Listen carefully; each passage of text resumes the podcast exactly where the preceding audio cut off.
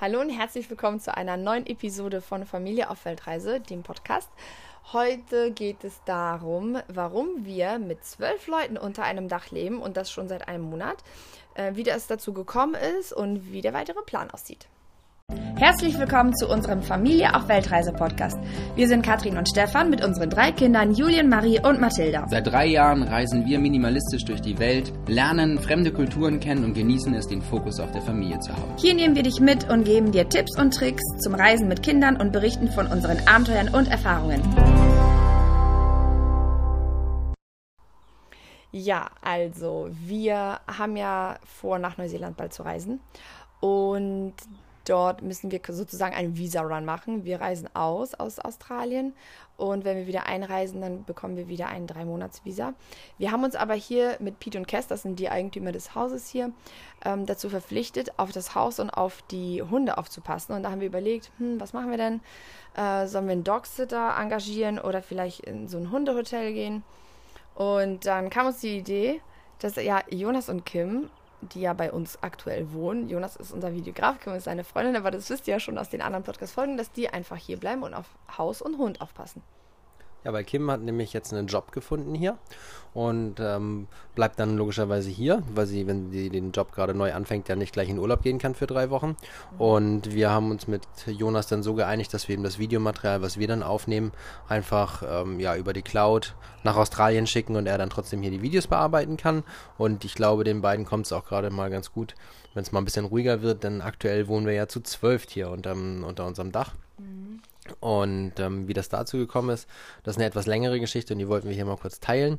Und zwar gibt es eine Familie, eine österreichische Familie, Familie Koller, die wir kennengelernt haben vor, ich glaube, knapp drei Jahren. Mhm. Das erste Mal in Thailand, in diesem Buritara, wo für uns da die Weltreise startete.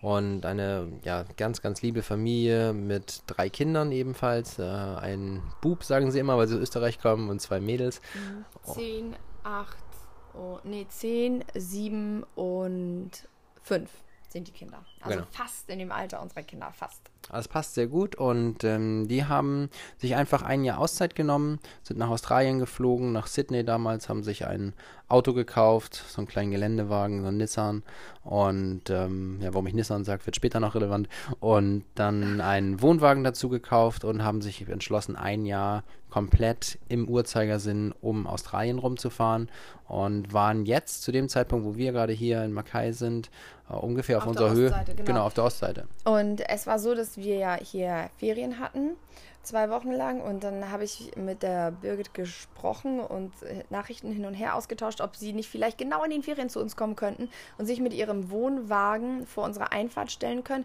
damit wir einfach die Ferien so zusammen verbringen können und die Kinder sich nicht langweilen, dann haben die sich untereinander. Und deren Auftrag besteht ja wirklich ein Jahr lang, um Australien rumzureisen. Ähm, und die zwei Wochen, die die hier gewohnt haben, waren auch richtig toll. Fantastisch. Die ne? waren wirklich großartig. Die Kinder haben sich verstanden, wir haben uns alle verstanden. Die Eltern sind auch ganz achtsam, also die räumen auf auch und, und kochen mit. Und also wir haben so eine tolle Absprache hier. Es funktioniert alles richtig gut. Wir sind total harmonisch miteinander. Und dann waren die zwei Wochen Ferien vorbei. Dann sind die weitergereist auf den nächsten Campingplatz. Also sie wollten tatsächlich ihre, wenn der Kreis, wenn Australien nicht geschlossen ist, dann mussten sie diesen letzten Zipfel noch schließen, weil am 7. Dezember beginnt deren House-Sit und das ist dann die letzte Station und dort wollen sie auch den Camper und das Auto verkaufen. Und das ist ja gar kein House-Sit, das ist ein Ex House-Exchange. Da tauschten mhm. die quasi Häuser. Also die australische Familie ist gerade bei denen in Österreich ab 7. Dezember und die sind halt in deren Haus hier in Australien. Und dann haben wir uns ja verabschiedet, weil die einen, diesen Auftrag hatten, weiterzufahren durch Queensland und durch die Ostküste weiter Richtung Sydney. Und dann eine Woche nachdem sie abgereist sind, bekommen wir einen Anruf. Genau, die sind nämlich mit ihrem Auto dann liegen geblieben, so knapp 110 Kilometer südlich von uns gelegen an der Küste, in einem wunderbaren Örtchen, wo niemand wohnt, was eine einfach, Tankstelle ist da. Es gab eine Tankstelle, es gab tatsächlich einen Mechaniker, einen Pub und einen Campingplatz. Und so wurden sie dann in Australien darf man nicht abgeschleppt werden mit einem Schleppseil, sondern man muss dann immer auf einen Abschleppwagen richtig rauf. Und dann kam ein Abschleppwagen von deren Versicherung und hat sie dann bis zu der lokalen Werkstatt geschleppt, hat dann die ähm, Familie Koller mit dem Campingwagen auf den Campingplatz gezogen und dann standen sie dort eine Woche. Und die Vorräte neigten sich dem Ende, weil natürlich auch kein Supermarkt dort ist. Für die Australier ja kein Problem, weil sie ein Auto haben und äh, mobil sind, aber für Familie Koller eben nicht, weil sie keins hatten. Und so sind wir dann das Wochenende drauf, haben wir gesagt, wir fahren mal wieder runter und besuchen die einfach mhm. und äh, verbringen eine schöne Zeit, damit es ihnen auch nicht so langweilig wird. Und in der Zeit stand das Auto eben in der Werkstatt und der lokale Mechaniker hat wirklich alles versucht mit ähm, all seinen Möglichkeiten, die er hatte. Aber bei moderneren Autos ist es ja oftmals auch so, dass man schon einen Computer zum Reparieren braucht. Also er kam jedenfalls nicht weiter.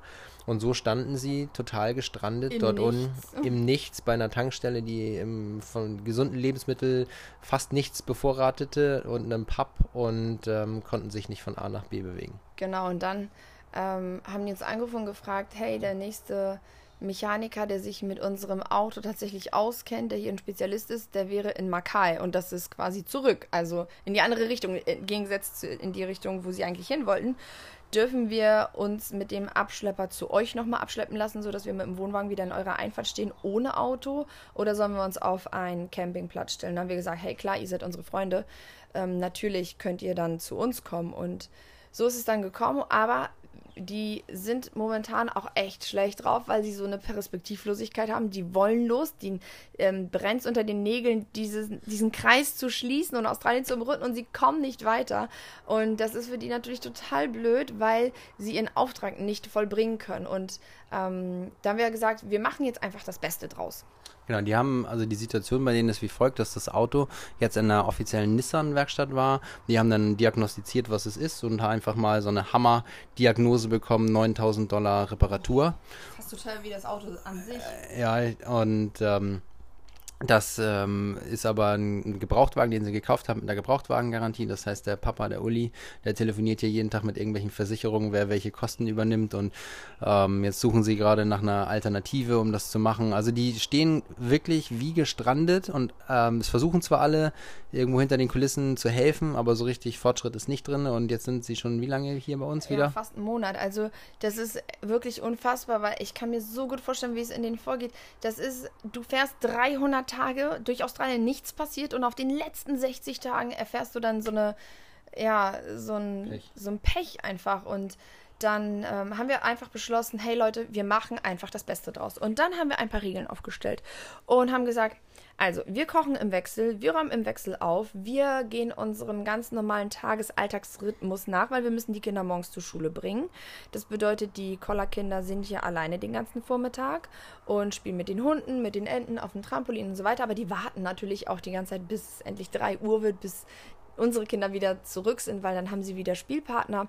Und ich muss sagen, dieses Gemeinschaftsleben gezwungenermaßen, das war ja so nicht geplant, äh, funktioniert wirklich richtig gut. Und natürlich ähm, geht denen das auf den Sack, kann man das so sagen, äh, dass die nicht ja, weiterfahren können. Das ist unser Podcast, wir dürfen das sagen. dass die nicht weiterfahren können. Und die merken auch, dass wir so aufeinander hocken. Und dann haben sie äh, um ein Gespräch gebeten und wir saßen einmal alle am Tisch und es war so schön. Ich, also, die haben einfach das Ganze nochmal angesprochen, weil sie auch sehr achtsam sind. Und es ist einfach toll, mit Leuten sich zu umgeben, die ähm, reflektiert sind und die achtsam sind und die ähm, offen und ehrlich auch kommunizieren. Ja, niemand, ja, aber ich bin ja niemand, der jemanden auf die Straße setzt, wenn du äh, kein Auto hast und du eh schon völlig down im Keller bist. Da brauchst du Freunde, die dich unterstützen und nicht jemand, der sagt, ah, sorry, das ist mir jetzt aber zu viel mit euch fünf hier. Also auf gar keinen Fall. Und dann hat sich das so entwickelt, dass der Laurin, also der, das älteste Kind von denen, der wurde so ein bisschen von Julian mitgerissen in sein neues Hobby. Das heißt, Julian fährt ja jetzt nun jeden Tag Wakeboard. Das ist ja nicht wie im Verein, wo man einmal die Woche für eine Stunde irgendwie Tennistraining hat oder so, sondern wir haben ihm so eine Drei-Monats-Karte gekauft und er darf sie unlimitiert nutzen. Und dann sieht Laurin, dass Julian ständig nach der Schule zum Wakeboard fährt und hat natürlich auch Lust dazu. Und jetzt sind die da total Feuer und Flamme. Zumindest samstags kommt Laurin immer mit, weil die Anlage wird nämlich samstags immer ähm, gedrosselt vom Tempo her, weil mit 30 km/h, da fahren nur die, die es schon wirklich können. Und Samstagvormittag ähm, wird die Anlage, ich glaube, auf 25 km/h oder so gedrosselt. Also die Kinder äh, von den Collars sind integriert bei den Hobbys unserer Kinder. Marie geht immer mittwochs zum Turn, zum Bodenturn und Geräteturn. Und da kommen die Mädels auch immer mit zum Zugucken und freuen sich auch. Also wir haben schon hier so unser Programm. Und jetzt, aktuell, haben wir beschlossen, tatsächlich noch ein neues Projekt ins Leben zu rufen.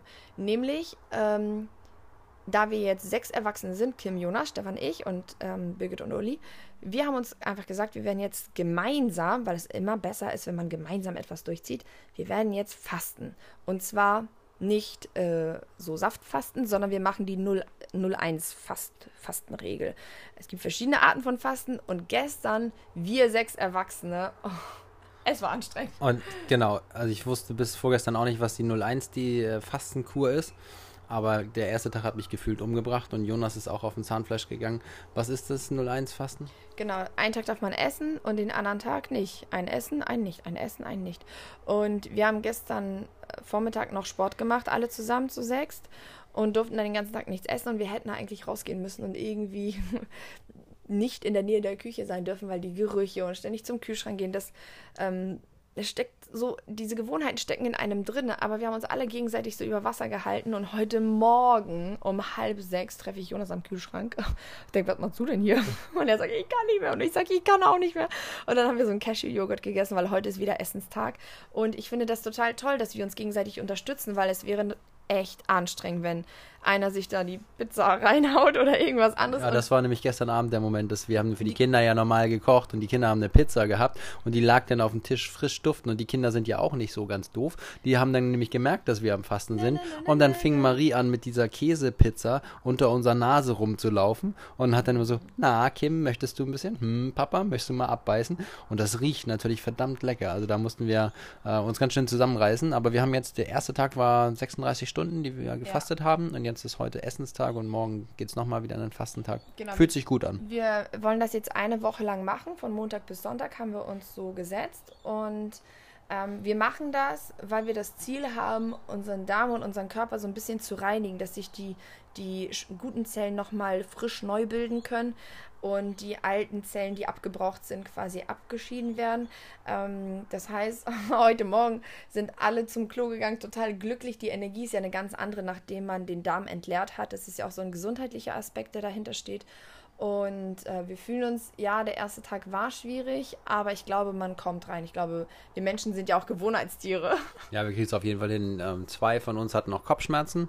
Ja, so ein bisschen, was aber auch völlig normal ist, wenn man ähm, so, so, anfängt zu fasten.